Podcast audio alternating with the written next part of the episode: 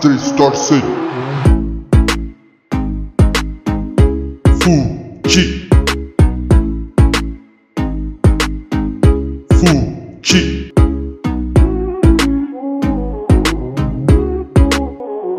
Ah, salve, salve galera! Começando mais um Três Torcem Fute, sua voz semanal falando do que rola nos gramados ao redor do mundo. Tá aí ouvindo a gente pela primeira vez? Então fique à vontade e se liga. O Três Torcem é um podcast que reúne três amigos torcedores, assim como você. É o tal negócio, cola na bancada com a gente e vamos que vamos.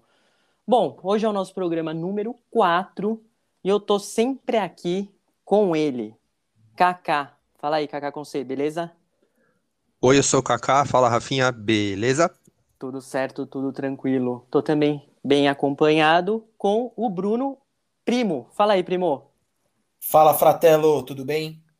Tudo certo, tudo beleza. E aí, estão preparados para os assuntos de hoje? Com certeza.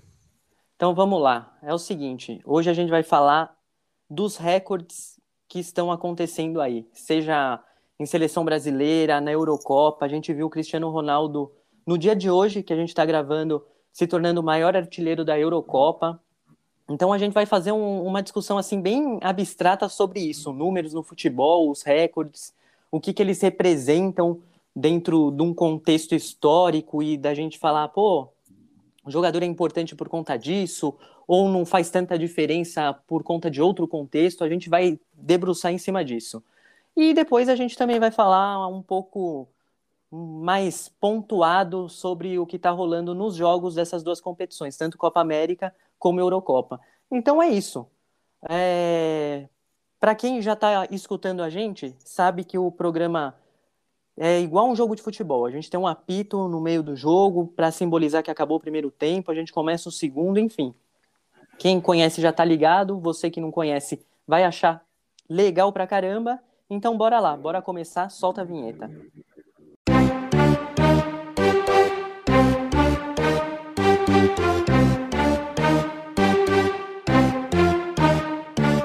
É isso aí, galera do Três Torcem Fute, começando mais um programa e bora falar dos recordistas. Porque o que acontece? Os números são importantes nesse mundo que a gente vive hoje. Por diversos fatores, né? Seja aqueles que incrementam a conta bancária do nosso querido primo, são muitos zeros ali, né, na, na conta bancária dele. Ou Não cabe então... na tela, Rafinha. Não cabe, não cabe. Dá, dá erro, né? Aquela coisa que fica aquele, aquela dízima periódica infinita. E, enfim, tem a questão dos gols, dos jogos, das participações dos grandes craques nas competições. Então, o que, que rolou hoje? O Cristiano Ronaldo ele brilhou na estreia da seleção portuguesa nessa Euro. Ele marcou os dois gols na vitória sobre a Hungria hoje. E com isso, ele se isolou na artilharia geral da competição, da história. Então ele é o maior artilheiro com 11 gols. Cara, ele deixou para trás Michel Platini com 9 gols, que ele já estava empatado, então ele fez dois. Realmente passou a régua. Deixou para trás também com 7 gols o Alan Shearer, o inglês, artilheiro nato. E aí vem uma galera com meia dúzia de gols. Griezmann, Thierry Henry, Kluivert, Van Nistelrooy, Rooney, Nuno Gomes e Ibrahimovic. A pergunta que eu quero fazer para vocês é o seguinte: frente a esse pano de fundo, que são os números, que é a importância do nome marcado na história por conta deles, o que, que vocês acham dessa situação em relação a o Cristiano Ronaldo ter tanto número, ter uma longevidade ainda. Enfim, a gente não sabe ainda quando ele vai parar, tá com 36 anos e, e um futuro ainda pela frente. Qual que é o papel disso já na carreira dele? Fala aí, Kaká. Ô, Rafinha, os números é óbvio que eles são importantes e eles ilustram é, muita coisa, né? Igual aquela célebre frase, os números não mentem, isso é verdade, mas os números precisam ser interpretados. Então, todo número está dentro de um contexto. Então, por exemplo, esse montão de zeros que você falou na conta do primo, realmente é um número muito absurdo. Só que se a gente for comparar com o Bill Gates, torna-se um pouco menos absurdo. Por quê? Por causa do contexto. Mas não é que o primo tá tão longe do Bill Gates, não, tá? Eu queria deixar claro isso. Tá chegando, trabalha todo dia para isso. Mas o meu ponto é o seguinte, Rafinha, o Cristiano Ronaldo, os números dele, é, parece que ele sempre, ele, assim, é, ele é um cara obcecado por esses números. E ele faz isso acontecer. Então, vamos, vamos tentar fazer um exercício aqui de, de imaginologia. Vamos voltar 10 anos no tempo e falar: ó, o Cristiano Ronaldo vai jogar cinco Eurocopas, ele vai ganhar uma com Portugal, ele vai passar o Platini, que tinha nove gols, e o Platini teve nove gols em uma só edição. Isso é bom que se, quando a gente fala em números, tá vendo o contexto que eu digo? E o contexto, exato. Ele fez nove gols em uma só edição. Então, isso é um número absurdo do Platini o Cristiano Ronaldo chegou a 11 gols em cinco edições. Também é um número absurdo, mas você já vê como o contexto muda a análise da coisa?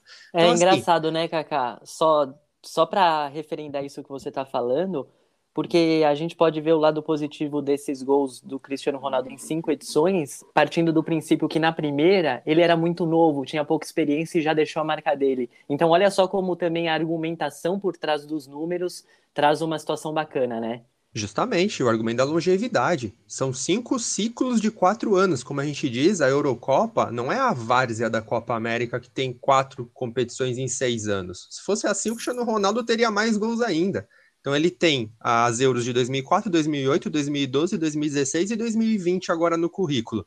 Ele já é o jogador que mais entrou em campo em Euro e é o jogador que participou de mais edições de Euro. Então, assim, ele é o maior artilheiro, o que mais jogou, o que mais participou. Basicamente, ele, hoje, ele é o dono da Eurocopa, como ele já foi há alguns anos considerado, e justamente considerado, o dono da Champions League. Então, como é que vai é, falar qualquer coisa desse cara se a gente analisar os números e todo o contexto? Champions League, campeão pelo United, campeão pelo Real Madrid, e, bom, ok, pela Juventus ainda não, não, apresentou bons resultados, né, pelo que se esperava. Mas mesmo assim, isso não, não, é demérito nenhum. Ele é o maior artilheiro da história da Champions League também. Ele quebrou trocentos recordes na Champions League. Então, assim, ele é uma máquina. Então, se a gente avaliar contexto e números, agora falando só do Cristiano Ronaldo, é um absurdo o que esse cara representa para o futebol, Rafinha. É, é isso aí, é um absurdo. Você complementou aí com, com os outros números, né, em relação ao, à participação dele na Eurocopa, né, tanto em jogos nessa fase final da Euro, que eles chamam assim, né, já que tem a parte também de classificatória. Então ele deixou para trás Schweinsteiger, Buffon, Fábregas, Iniesta, Thuram e Van der Sar. Então ele tem 22 participações, Schweinsteiger 18, Buffon 17, enfim, assim por diante, né? Olha os nomes que ele deixou para trás, né? E é também o cara que mais ganhou jogos agora, tá, Rafinha? Ele passou também, você falou do Fábricas e do Iniesta, eu lembrei. É, os dois espanhóis tinham 11 vitórias, o Cristiano Ronaldo agora tem 12 vitórias. É o jogador que tem mais vitórias nessa fase final da Euro. Então, é, é incrível, né? É, é isso. Tem essa situação que você falou, né? Mais edições da Eurocopa marcando gols. Então ele também está isolado em cinco agora, que é a questão que a gente levantou da longevidade. E, primo, é, essa questão dos números a gente observa nesses grandes jogadores, né? E eles são obcecados por isso porque é uma maneira mais concreta de se colocar o um nome na história, que não exista tanta contestação, porque aí é aquilo que eu já estava comentando aqui com o Kaká. A gente entra também numa argumentação por trás dos números, mas está lá o nome do cara na lista, não tem muito o que falar. O que, que você acha disso? É, é bem isso mesmo? O cara tá lá, ele tem o um mérito por isso? Ou você traz, às vezes, alguns poréns por conta desse contexto? Olha, Rafinha, é uma excelente pergunta. Tá? E eu sou da opinião, da seguinte opinião, que esses jogadores aficionados por recordes, eles também são aficionados por vencer. E o que embeleza, no fim do dia, esse recorde, é, o que torna glamuroso o recorde em si são os títulos. Então, tudo isso que o Kaká falou do Cristiano Ronaldo, para Euro especificamente, é, fica mais bonito sabendo que ele conseguiu levar Portugal a um título é, inédito. Então, realmente. É, e ele carrega isso para os outros torneios, né? Os torneios de clube que ele participou e que ele quebrou recordes e que ele foi campeão. Então, assim, é o que corrobora toda a narrativa de um cara vencedor. E eu tava, vocês estavam conversando, vocês estavam discursando, eu tava fazendo um paralelo bem legal sobre recorde, e que vira e mexe eu me pego pensando nisso. Copa de 2014. Né? Até então, o artilheiro em Copa do Mundo era o Ronaldo Fenômeno, com 15 gols. E nessa Copa, o Miroslav Klose acabou ultrapassando o Ronaldo. E toda vez a gente lembra disso. Para ver como que fica gravado realmente na, na cabeça, né? E também vem o ponto da, obviamente, da longevidade, o que torna ainda mais desafiador o recorde do Close, né? Ele ultrapassou o Ronaldo, foi campeão do mundo, se tornando o maior artilheiro de, de, de, Copas, e agora quem quiser bater esse recorde vai ter que entrar na casa dos 16 para cima. É, então, no fim do dia, Rafinha, eu sou da opinião que assim, os recordes são importantes, eles, eles te deixam né, é, com uma exposição importante na história. A gente está falando do Platini, olha só. É, mas para mim o que vale mesmo é você conseguir ter essa combinação de fatores, o contexto que o Kaká falou, títulos e recorde. Aí, meu amigo, não tem para ninguém. Essa primo. combinação que você falou, ô Kaká, só pegando esse gancho do primo, muito legal dessa lembrança da Copa, né? Porque juntou realmente esse pano de fundo que ele colocou, né? Do, do recorde com o título, coisa que não aconteceu, acho que foi na Copa de 2010, também em relação aos jogos que o Cafu bateu o número de ou 2006 agora. Eu não, não sei se foi 2006 2000, ou 2010. 2010 já era o Maicon, 2006 ainda era o Cafu. Então foi 2006, que era uma seleção também brasileira na Copa do Mundo que foi com muitos recordes individuais para lá. Então era a questão do Cafu, era o próprio Ronaldo, e aí a gente não viu isso que o primo falou, esse contexto com a vitória. No fim foi uma decepção, não rolou rolaram os recordes individuais, mas que ficaram apagados por um contexto é, derrotado. Não, e isso que o primo falou do Close, eu gostei muito da lembrança, e é aquela coisa que é até dolorido de lembrar, porque ele bate esse recorde do Ronaldo contra o Brasil num 7 a 1 numa, num ano que a Alemanha é campeã. Ela, sim, ela é sim. é tetracampeã no Brasil. Então, assim, não, não precisava contexto... nem ter lembrado do contexto por inteiro. Não, mas né, eu Cacá? tento esquecer, só que o, o Galvão primo, todo dia. O, Galvão bem, todo dia deixou lembra. ali, já falou e tal. Você, poxa, você vai puxar. 7x1 foi pouco.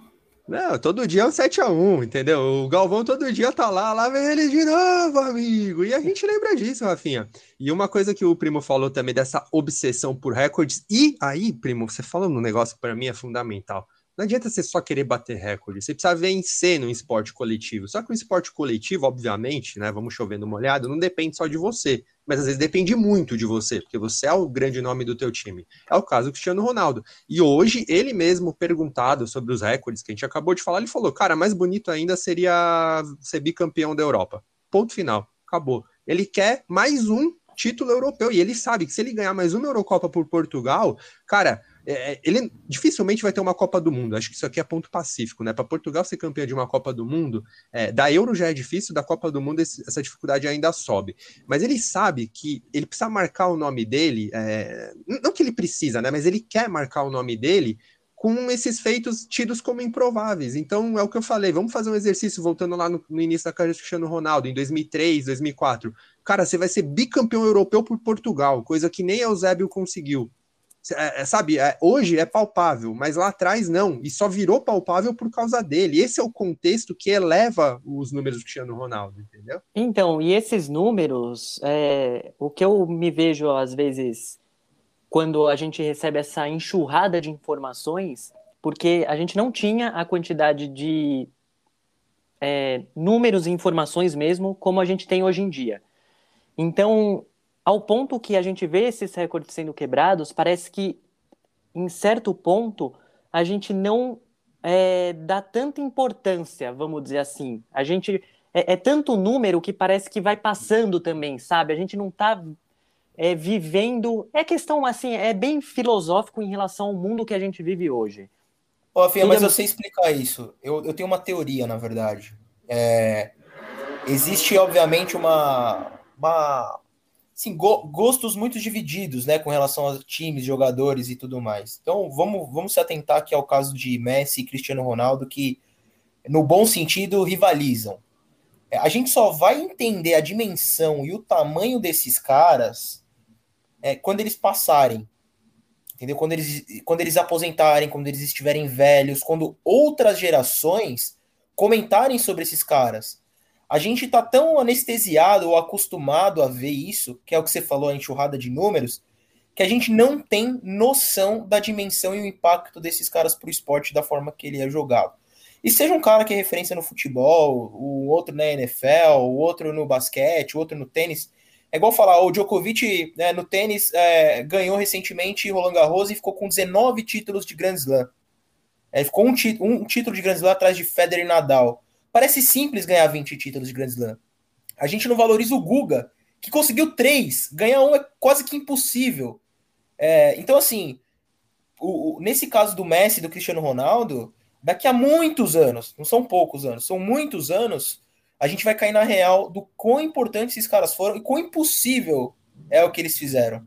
Então eu sou dessa, dessa teoria, assim, eu acho que teu ponto é válido, tem uma questão muito filosófica aí, é, só que como é polarizado o negócio, ah, quem gosta do, do Messi não é do Cristiano Ronaldo, ou na maioria dos casos é assim, né, não, não vou afirmar que 100% dos casos é assim, mas na maioria é assim.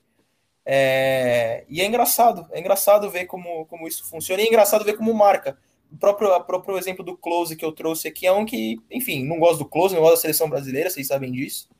E, enfim, falou de recorde, eu lembrei do cara.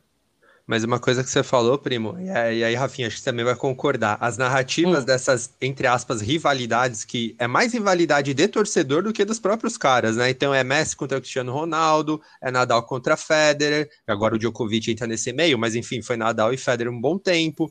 É, que mais? O LeBron com o Michael Jordan, ou o LeBron com o Curry, e aí quem gosta de basquete, não se esqueçam, arroba 3 em NBA, a gente também fala muita coisa bacana lá no, no podcast de NBA. Então, essas próprias narrativas que partem muito dos torcedores que pegam ali dois, três dos melhores de cada geração e começa a comparação, porque a comparação é inevitável, né? Vocês sabem disso, sempre vai ter. Comparação é normal. E isso eu acho que vira até um combustível para esses caras obcecados por recordes. Então, assim, Fulano ganhou, vamos, lá. O Messi tinha cinco bolas de ouro, o Cristiano Ronaldo tinha duas ou três. O Cristiano Ronaldo foi e empatou, ficou 5 a 5 O Messi foi e ganhou mais uma. 6 a 5 Agora, os últimos dois anos, nenhum dos dois ganhou. Você acha que o Cristiano Ronaldo não tá pensando nisso? Você acha que ele, ele, ele não vira e fala, cara, eu tenho que ganhar mais uma até o final da minha carreira? É, assim, eu duvido, eu duvido que isso não passe na cabeça dele. Ele pode até não falar, mas eu duvido. Ele vai querer ir para cima dessa outra. E ele sabe que ganhar uma euro agora pode contribuir muito para isso no final do ano para ele. É, no final das contas, a gente vai cair num, num caso, falando de número e do que era o encantamento por vê-lo jogar e de não ter os números no Ronaldinho Gaúcho, que não se importava com esse aspecto. Rafinha, pega os números do Cristiano Ronaldo, coloca no jogador Ronaldinho Gaúcho com a longevidade do Cristiano Ronaldo no jogador Ronaldinho Gaúcho. Sabe o que a gente estava falando agora? Que ninguém nunca ia ser como foi Ronaldinho Gaúcho com os números do Cristiano Ronaldo. É fato. Sim. É fato. E isso porque é longevidade, é contexto, é número. E aí eu já queria fazer uma ponte. Qual que é o grande porém do Messi, quando se fala de Messi? Ah, mas pela Argentina não ganha nada. Ah, mas não sei o quê. E qual que é o que o primo falou lá atrás que é importante? É ser vencedor. Você crava o teu nome com uma vitória. Se o Messi ganha aquela Copa de 14, que a gente acabou de falar, no Maracanã e etc., ele, ele leva a Argentina para o título, não precisava nem fazer o gol do título, hein? Só ser campeão. Hoje o Messi era maior que Maradona. Isso é então, é mas, mas aí vai pegar o Messi maior que Maradona num contexto da, do país Argentina. Porque se a gente for levar o que ele faz pelo Barcelona e a Champions que ele já ganhou lá e campeonato espanhol, a gente vai ver que, no final das contas, ele é um super vencedor.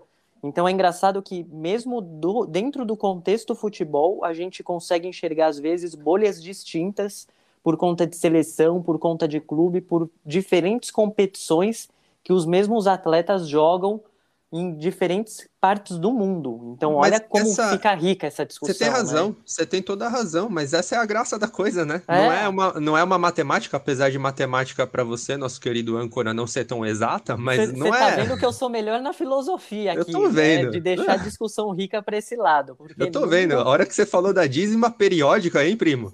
A hora que ele mandou a dízima periódica, eu falei, vixi. Para um cara que é de humanas e que tem dificuldade de somar, eu fiquei me perguntando quem é a dona dízima? Será que é uma pessoa que ele conheceu no churrasco, no condomínio, ou, na, ou no grupo da bocha? Amiga do senhor Alípio. É, pode ser a esposa do senhor Alípio, a dona dízima. Belo nome aí para quem tá, tá, vai ter filho aí agora, filha, né, recentemente. Ó, ó, esse casal, hein, Alípio e dízima. Fica tranquilo que na chamada do colégio serão exclusivos. Mas, ô Rafinha, então isso que você falou é verdade, e essa é a graça da coisa. E assim, aí você falou, por exemplo, essa comparação comparação Messi-Maradona que existe, né?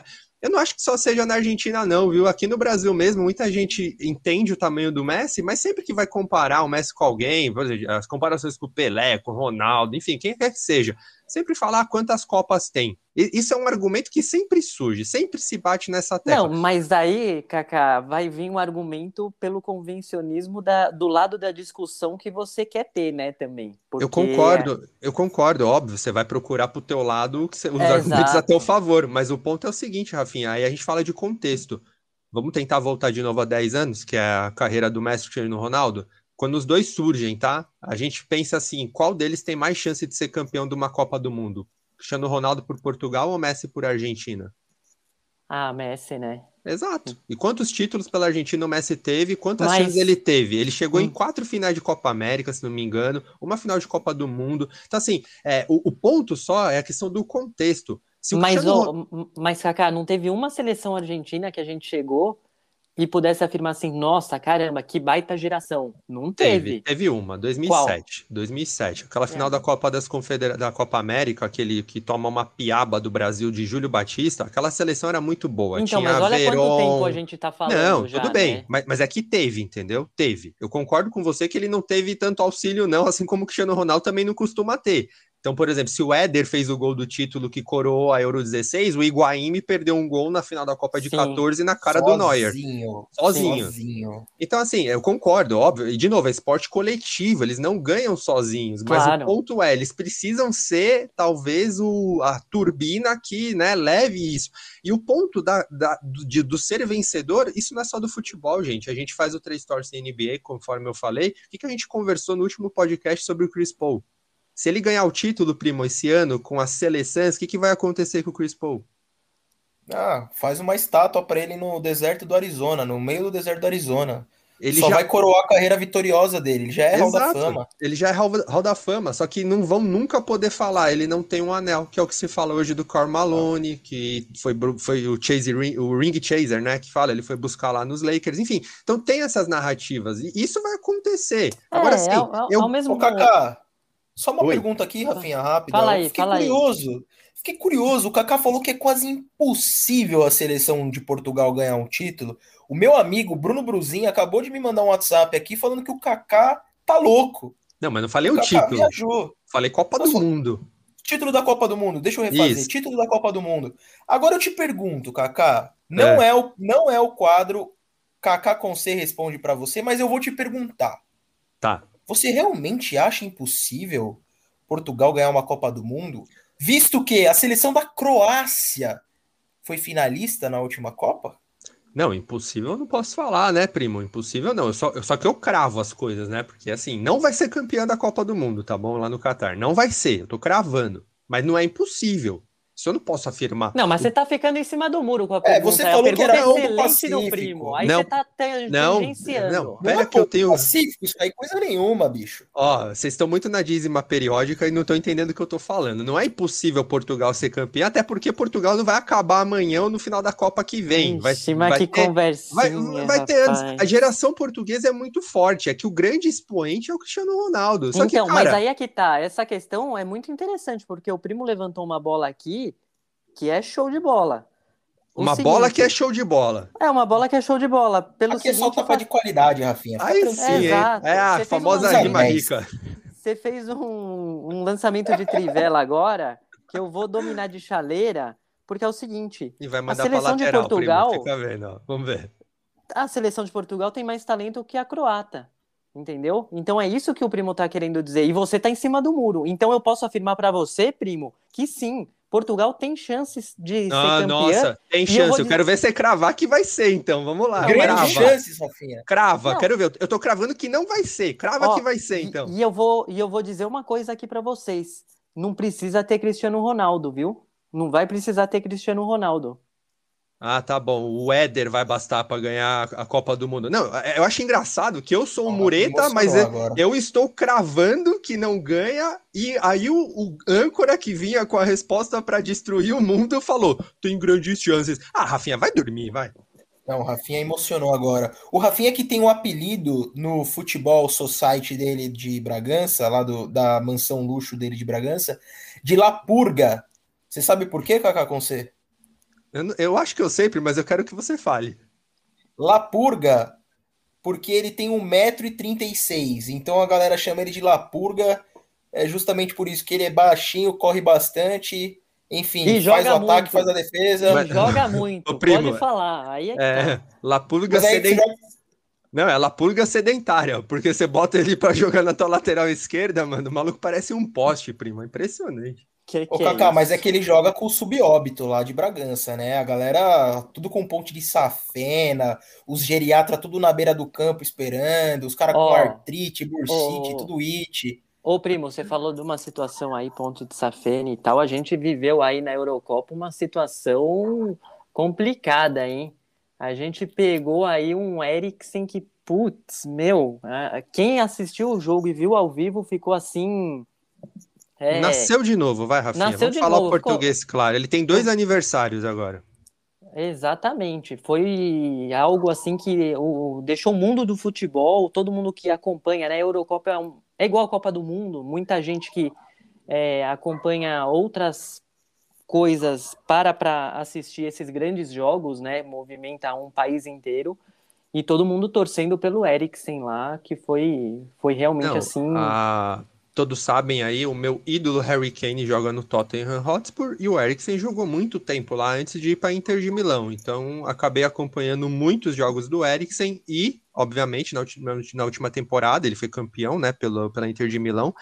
Cara, o Eriksen, ele não é o primeiro caso na história do futebol a ter esse problema. Isso é um problema muito comum em atletas, porque o coração, vamos dizer assim, o coração hipertrofia, fica muito forte. Então, ele acaba tendo uma pane geral. E ele para, simplesmente para. Então, toda aquela manobra que foi feita, e Rafinha, é Hum. emblemática a forma como o Kjaer, né, o Kjaer, não sei como é que fala exatamente o nome do zagueiro, mas o capitão, líder da, da Dinamarca, é emblemático como ele liderou naquele momento todos os companheiros, porque imagina essa cena, você vê teu amigo ali no chão daquele jeito. Então todos fizeram aquela cortina né, humana, enquanto os médicos ali salvavam a vida do Eriksen, dá para falar isso, salvaram a vida dele. Claro. E, cara, cada minuto ali que se, que se passa, os caras, os médicos dizem que é 10% de chance a menos da, do jogador sobreviver. Então, vimos um milagre, tá? Que, infelizmente, outros jogadores como Foe, Ferrer e outros aí na história do futebol não tiveram a mesma sorte. Então, força pro Eriksen. Duvido que ele volte a jogar, tá? Isso é importante que se diga, porque é um cara que já financeiramente está estabilizado. Vai pensar, obviamente, na família. A parte mental é muito difícil agora. Tem um ex-jogador também que chama Muamba, ele é congolês.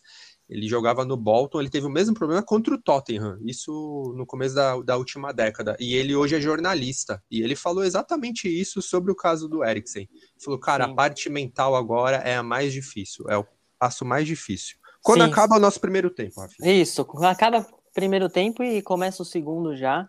É, esse jogador que você citou aí, ele era até mais novo na época, se eu não me engano, ele tinha uns 24, 25 anos, né? O Eriksen já tá com 29.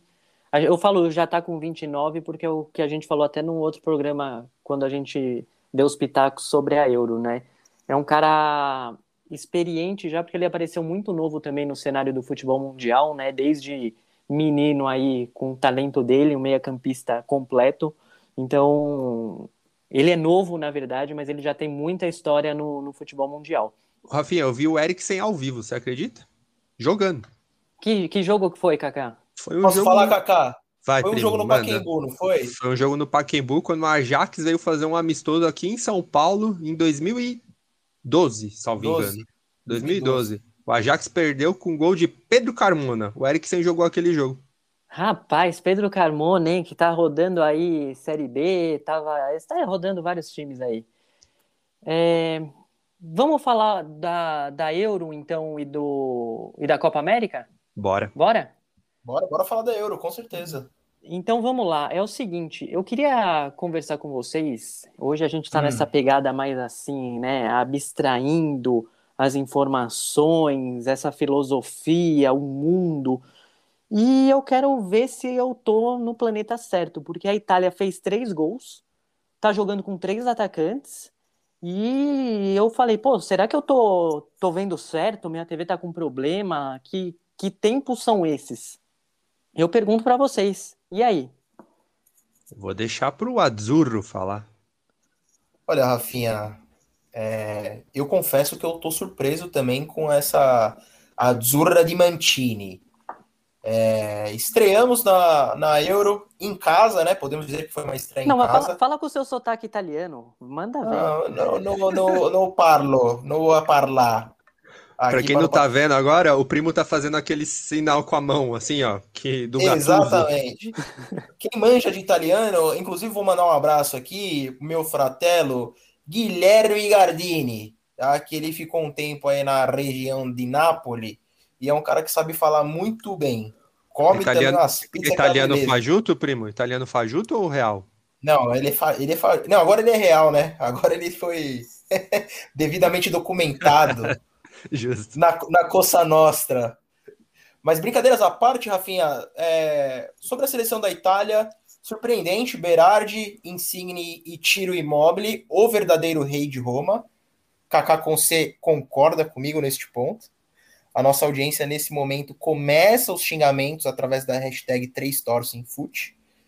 Ah, enfim, mas me surpreende ao mesmo tempo também não, viu, Rafinha? O Lorenzinho ali, né, cortando para dentro, igual ele sempre faz ali no Napoli, cara, não tem para ninguém. O Immobile guarda. E o Berardi também é um baita jogador. Então tá tudo funcionando, o Jorginho, nosso motor, 3 a 0 contra uma Turquia retranqueira. Primeiro tempo do, do, do jogo foi uma retranca violenta. Segundo tempo a gente já se soltou. É, expectativas as melhores possíveis. Eu disse isso para vocês. Não disse, agora vocês concordam com tudo que eu falei no programa anterior, que a nossa Itália ia passar o carro. E para fechar esse comentário sobre a Azurra, que uniforme horrível que fizeram. Esse uniforme branco, parece uniforme de treino. Os caras da Puma eu ia falar isso. Que que Ô, é primo. isso, Cara, Pega Ô, a, ô. a Itália, que tá sempre bem trajada. Se você olhar o Mantini no banco, ele tá com um terno, mas que se eu casar um dia, eu não vou conseguir ter aquele terno, daquela grife. E, e os caras me entram com roupa de treino pra Itália. Tá de brincadeira, hein, Puma? Então, mas Kaká, faz tempo que a Itália sempre vacila. Nunca tem duas camisas que você fala, pô, é show. Às vezes tem uma número um que é bacana, às vezes pinta uma número dois que você fala, até beleza. Mas, nossa, vira e mexe tem essa de treino que todo mundo fala, pô, mas tá faltando alguma coisa. É, eu tendo a, tendo a concordar, assim, eu tô tentando lembrar aí as últimas grandes competições, é, eu, eu acho que você tem razão mesmo, é, geralmente eu gosto mais da azul do que da branca, ou mais da branca do que da azul, nunca muito das duas é, na, na mesma, na mesma potência, vamos dizer Então, assim. Exato, não tá sendo que nem a seleção portuguesa. Tem umas camisas de Portugal, show de bola. As que eles ganharam a Euro. Depois, enfim, todas as grandes competições que Portugal joga, eu gosto muito das camisas, viu? Tanto a um quanto a dois. Ô, Rafinha, a gente podia fazer um sorteio, né? A, a nossa audiência podia mandar aí qual é a camisa mais bonita da Euro e no final a gente poderia bolar um sorteio. Vamos lançar essa no Insta aí pro pessoal? Bora, demorou Gostei, então. primo, gostei. E vai ganhar, obviamente, a da, da nossa querida Holanda, Rafinha. Aquele laranja da Holanda, Rafinha, ele, ele brilha, ele salta aos olhos, entendeu? Mas eu não, vou- não quero futebol? influenciar. E o futebol da Holanda? Tá, tá brilhando também? Então, Rafinha, quem segue a gente no Instagram deve ter notado que no domingo é, eu coloquei lá um story com uma camisa do Van Nistelrooy na TV, pendurada. Porque, cara, é só o que faltava nessa Holanda, é ter um centroavante daquele naipe. É, é, eu, acho, eu achei curioso, porque a gente tá falando de Itália, Holanda, né? É, em tese, eles, elas- é, as escolas desses países representam antíteses no futebol. A Itália é a defesa, é aquele futebol tático é, rigoroso, é uma chance faz, é goleada. E a Holanda sempre foi o futebol ofensivo, futebol de pontas. O primo falou de Insigne e Berardi nas pontas. Isso é a Holanda né, traduzida com dois pontas bem abertos, é um time muito ofensivo que muita gente diz que só não tem uma Copa do Mundo exatamente por ser tão ofensiva, porque já teve times para ganhar Copa do Mundo, ao contrário de Portugal, viu, Rafinha? Ao contrário de Portugal. Então, assim, a Holanda, dessa vez, tá sendo a Itália. A Holanda tá entrando com um time base, tá? Num 3-4-3 que defensivamente vira um 5-3-2. Eu sei que tática é chato, mas basicamente joga com uma linha de 5 sem a bola atrás. Não, peraí, peraí. Como assim? Eu sei que tática é chato. Você acha tática chato? Falar de tática é chato, entendeu? Mas A você tática acha é importante. falar de tática? Eu Não, não legal. Não, tudo bem, mas aqui você é uma exceção, você não é o cara da. Você é o cara de humanas, você gosta da filosofia da tática, entendeu? Não, no- mas ó, no- Cacá, no geral- falar. Não, mas tem muita gente aí, eu acho que isso é um negócio que tá mudando, até por uma cultura, e que eu acho que a gente pode fazer parte disso, viu? Aqui Hum. falando no podcast, porque é aquilo. A gente não tem essa. é, como que eu posso dizer? Que você fala bem, né? Em relação, assim, a. A questão jornalística. A gente A gente não tem aqui- compromisso com a informação. Isso, a gente não tem esse compromisso com a informação, só que todo mundo sabe que, poxa, a gente acompanha faz tempo, gosta, entende na medida do possível. Aí vocês da audiência vão vão calibrar, mas é o tal negócio.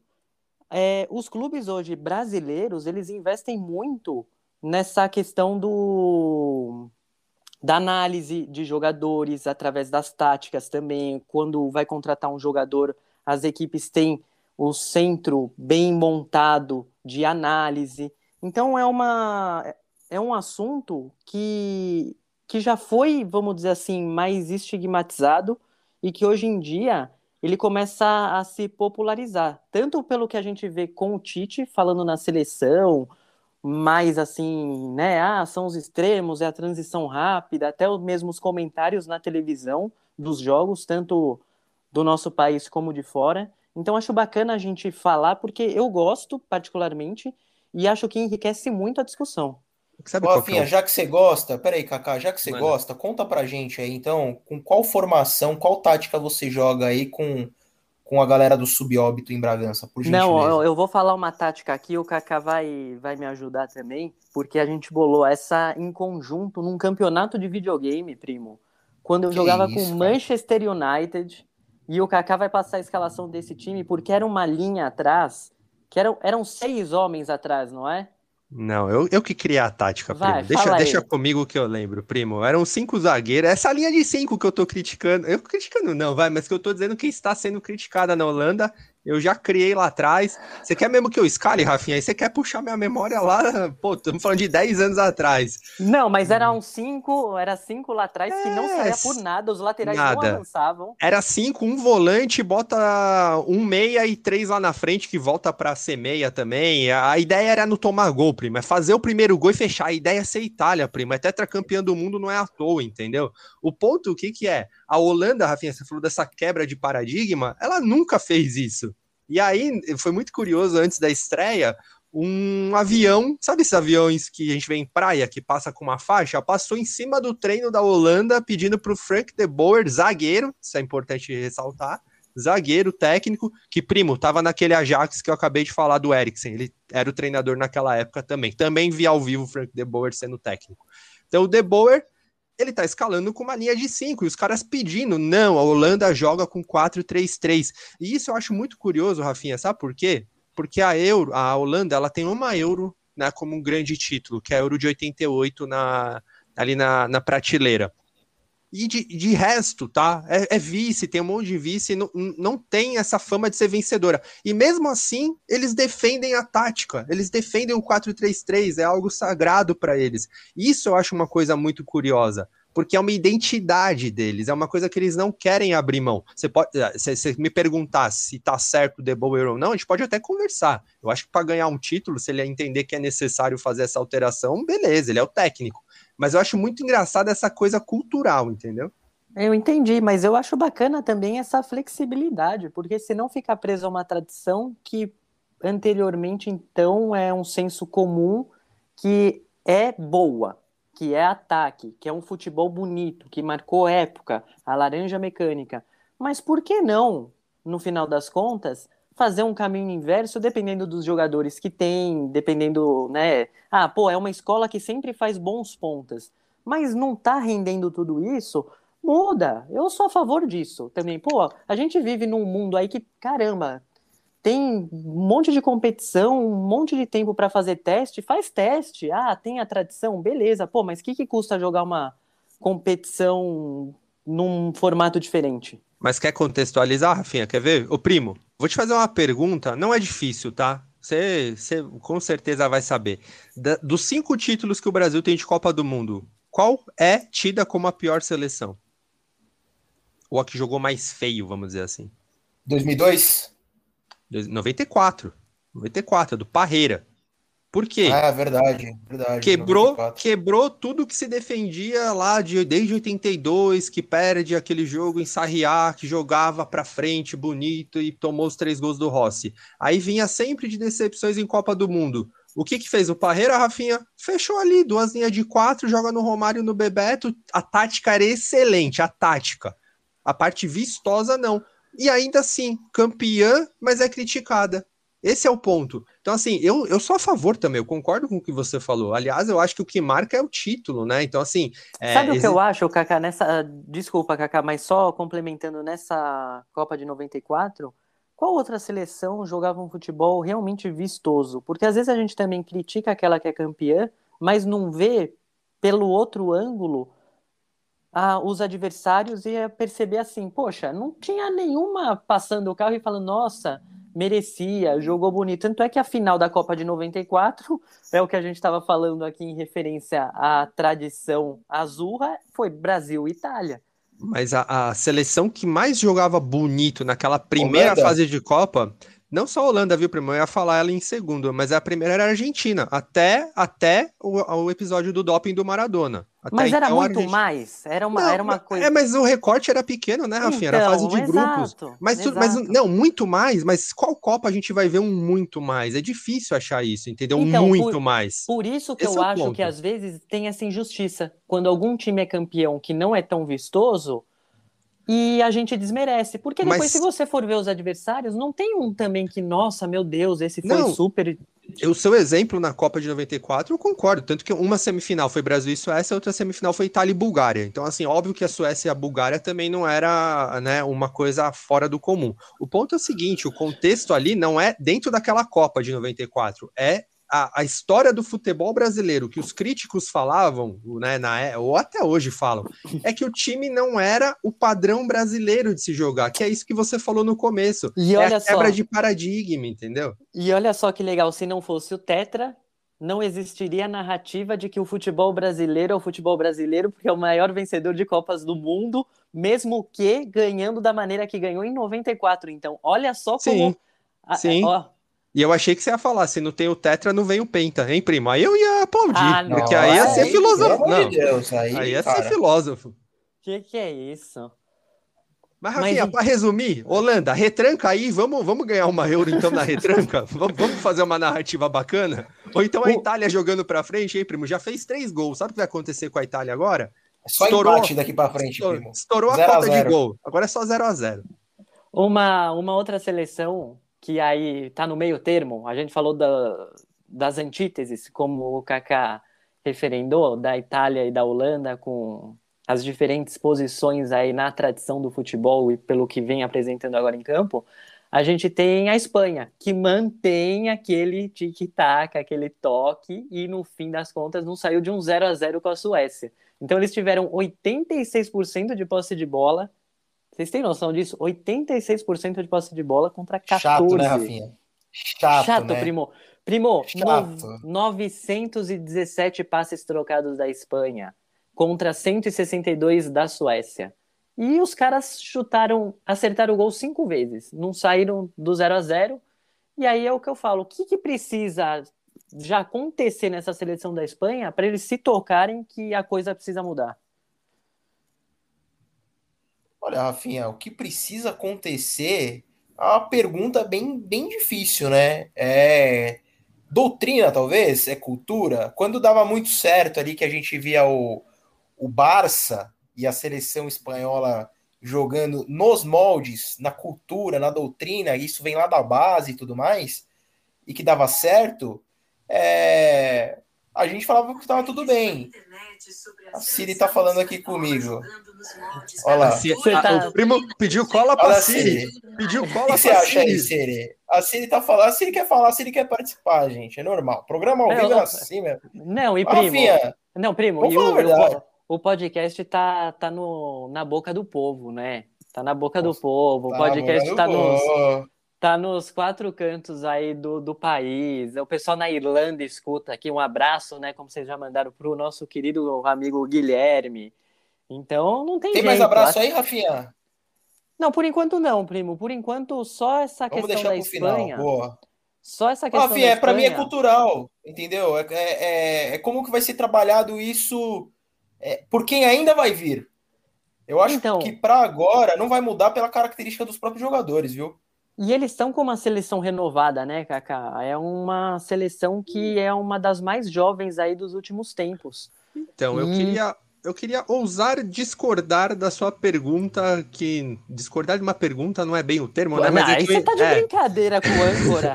Não, Não, é, que, é que a sua pergunta foi capciosa. Você falou, quando é que muda pro primo? E quem falou que tem que mudar? Por que, que você acha que tem que mudar? Pô, eu, Vamos- ó, posso, posso dar meus argumentos? Vamos lá. A Espanha vem, tá? Da Euro 2008 campeã, campeã do mundo em 2010, bicampeã da Euro em 2012. Foi uma geração extremamente vencedora.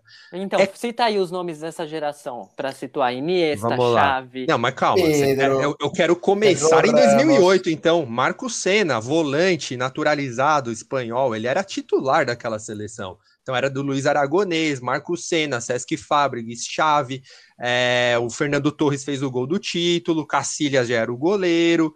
Cara, a gente tinha uma seleção ali que não era a mais forte, mas ganhou a Euro 2008 em cima da Alemanha. Foi para 2010, Copa do Mundo, final contra a Holanda. Todos vão se lembrar do milagre do Cacilhas, gol do Iniesta. Aquela seleção já era mais forte. Aquela, ze- aquela seleção já tinha o Xabi Alonso, que tomou um UFC, lembra disso? Do De Jong, no peito.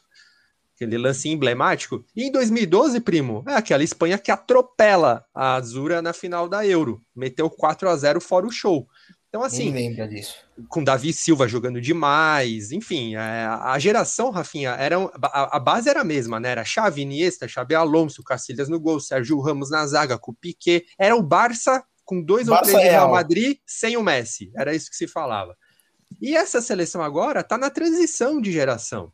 Tá na transição. O goleiro Cacilhas já não, não é o goleiro titular há alguns anos. Sérgio Ramos não foi para essa Euro. Piquet não é mais titular. É, já aposentaram. Então, assim, é uma transição que demanda um tempo. Então, eu não acho que a Espanha, no caso específico da Espanha, eu não acho que tem que trocar. Eu assisti o parte do jogo e depois os melhores momentos contra a Suécia.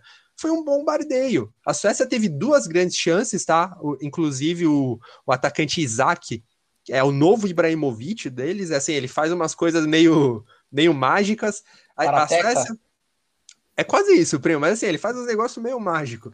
Ah, E- mas ele faz assim, né? Naqueles. Não tem nada a ver com o Ibra, vai. Você Eu, fala eu um falei, negócio desse. eu falei que ele é o novo Ibra no sentido de ser a, a próxima Ah. referência da seleção sueca. Não, Rafinha, daqui 10 mas, anos ó, você me cobra. Daqui 10 Não, anos. Ele vai não fazer é, o eu Três Torcem conheço Fute. Ele, pô.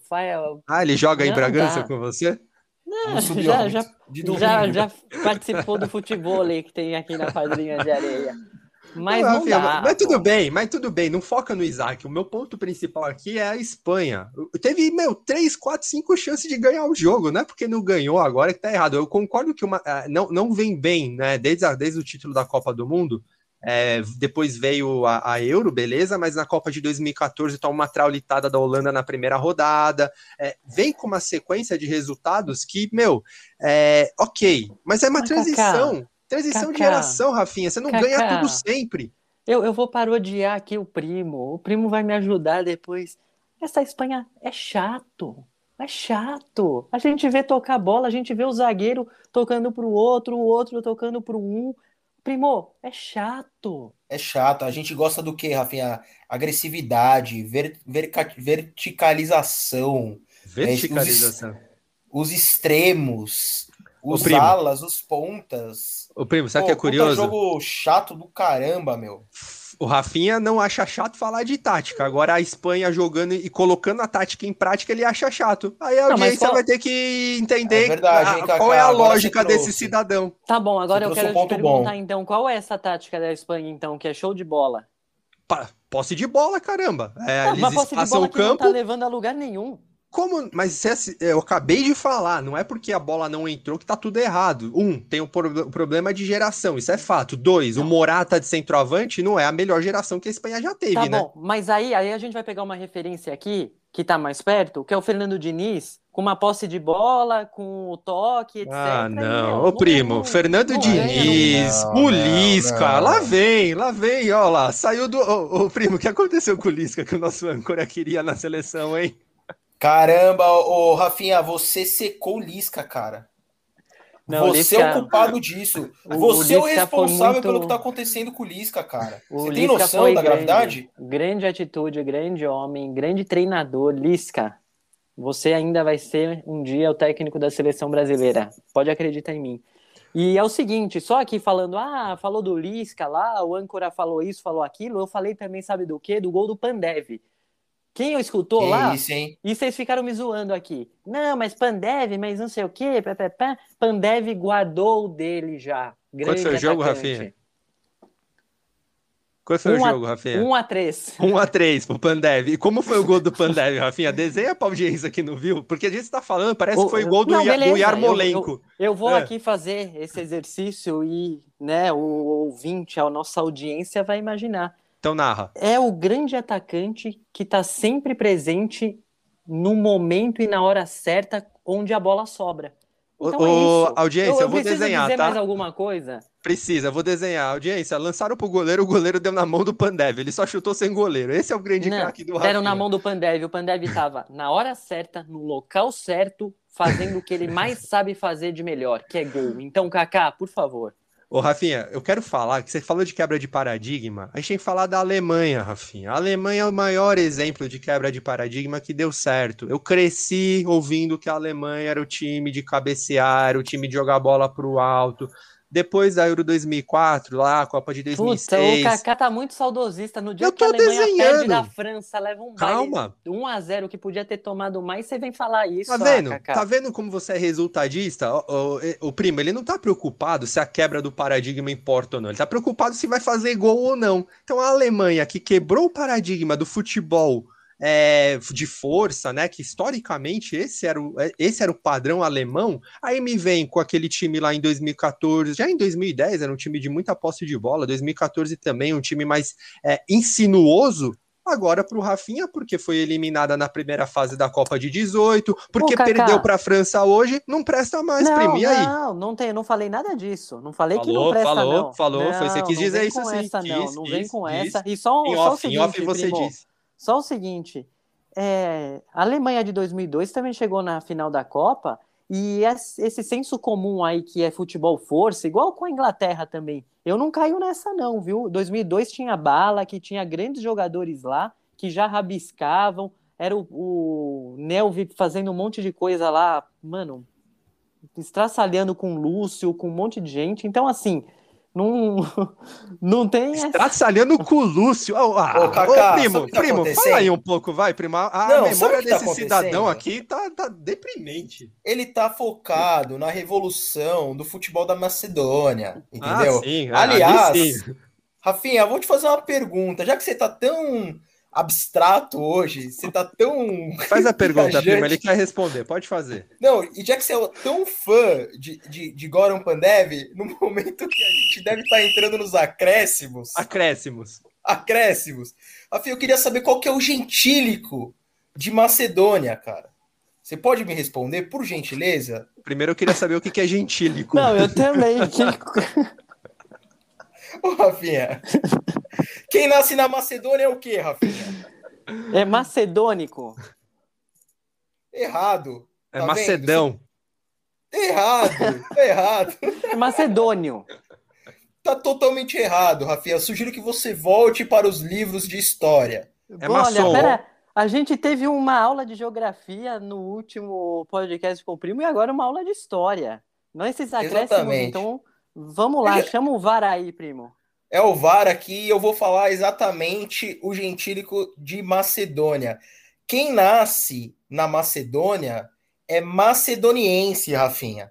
O município Macedônia está localizado no estado brasileiro de São Paulo e Ah, possui uma para área de com 327 quilômetros quadrados, tá, Rafinha? Então, fique esperto com essa e quando você for falar do Pandev, vê direito aí pra você não chamar o cara de macedônio. O, o hangar, do, o jatinho do primo é maior que esse município, hein, Rafinha? Eu, Putz, nunca, eu não é. sabia que existia um município Macedônia no Brasil, primo. Olha só. Ó, tem que saber essas coisas, Cacá. Isso é super importante pra gente. Muito Aliás, bom, um abraço pra galera de Macedônia aí. Um abraço, um abraço pra eles. Estão na audiência. Um abraço, um abraço, pessoal de Oriente, Pato Branco, todo Oriente, mundo tá aí. São Marcos, terra de São Marcos. Oriente. E Pato Branco, vocês sabem também, né? Sim, a terra do pato. Sim. Com certeza. A da, da mulher que fazia o programa lá da Globo, lá, como que O era Miguel nome dela? fala bela. O Miguel Falabella. Lá em Pato Branco, é só, é só esse pessoal aí. Mas é isso aí. É, Só para finalizar, então, nesses acréscimos, né, a gente estava comentando aqui, o Kaká falou da Alemanha, a França ganhou esse primeiro clássico nessa rodada que, que aconteceu da, da Euro, né, no, no grupo da morte, a França levou a melhor num jogo que Mbappé teve muitas chances, a França, Queimei a língua, hein, Rafinha? você vê só, Me lasquei. mas falou que nem ia passar, né? Nem Mas por falar em queimar a língua, Rafinha, deixa eu fazer uma errata, então, em nome do Três Torcem Fute, porque no último programa a gente avaliou os grupos, mas a gente entrou numas de Copa do Mundo, né? A gente falava mais dos dois primeiros. Então, é importante a gente só ressaltar que os quatro melhores terceiros colocados também classificam. Ou seja, primo, no grupo da morte, pode sim classificar Portugal, França e Alemanha. Exato, eu se queria eu até soubesse mandar... disso, eu mudaria meu palpite, né, Kaká? Exato, primo. Mas a gente empolgou. Manda um abraço para quem alertou a gente, Rafinha. Exato, eu quero mandar um abraço, primo e Kaká, pro nosso querido amigo Fernando Junqueira. Fernando Junqueira tá sempre na audiência dos dois podcasts. O E sempre- entendido, o entendido de interagindo. basquete, sempre interagindo lá no Instagram, falando com a gente. Torcedor do Clippers, hein, Rafinha? Tá, tá feliz, meu. Tá feliz. É, exato, é grande torcedor, fanático. um dos maiores expoentes da torcida do Clippers. Fernando, ó, um abração, valeu, tá sempre ligado com a gente. E é isso aí, já puxando esse abraço, eu queria aqui, então, me despedir de vocês, dizer que terça, quarta-feira, na verdade, né, o nosso podcast vai ao ar novamente. Então, aqui vocês já estão ligados, né? A gente falou, a gente tem o, o Três Torce NBA toda terça-feira, a gente tem esse de futebol arroba 3 Torcem Fute toda quarta-feira. E é isso aí. Valeu, Kaká, valeu, primo. Vocês querem mandar um abraço para alguém? Eu quero, Rafinha. Eu quero mandar um abraço pro nosso querido Hummels, que em 2014 foi o herói num Alemanha e França fazendo o gol da classificação, e hoje foi o vilão, fazendo o gol contra de Alemanha e França. E o Hummels que é um cara que traiu o Borussia Dortmund para ir pro Bayern de Munique. Senhor, Ka Senhor Kawhi Leonard, você é o próximo, viu? Não vai comemorando muito não. Você é o trai traidores não tem vez no esporte. Fala aí, primo. Não, o que, que eu posso falar, Rafinha? Eu já mandei abraço para um monte de gente, só vou deixar um último abraço aqui para dona Dízima, que periodicamente dá aulas de tática na mansão Luxo Bragança Paulista. É isso aí. Boa. Valeu, gente. Obrigado, Kaká. Valeu, primo. Semana que vem tamo de volta. Quarta-feira, Três Torcem Fute no ar. É isso aí. Valeu, galera. Valeu. Abraço.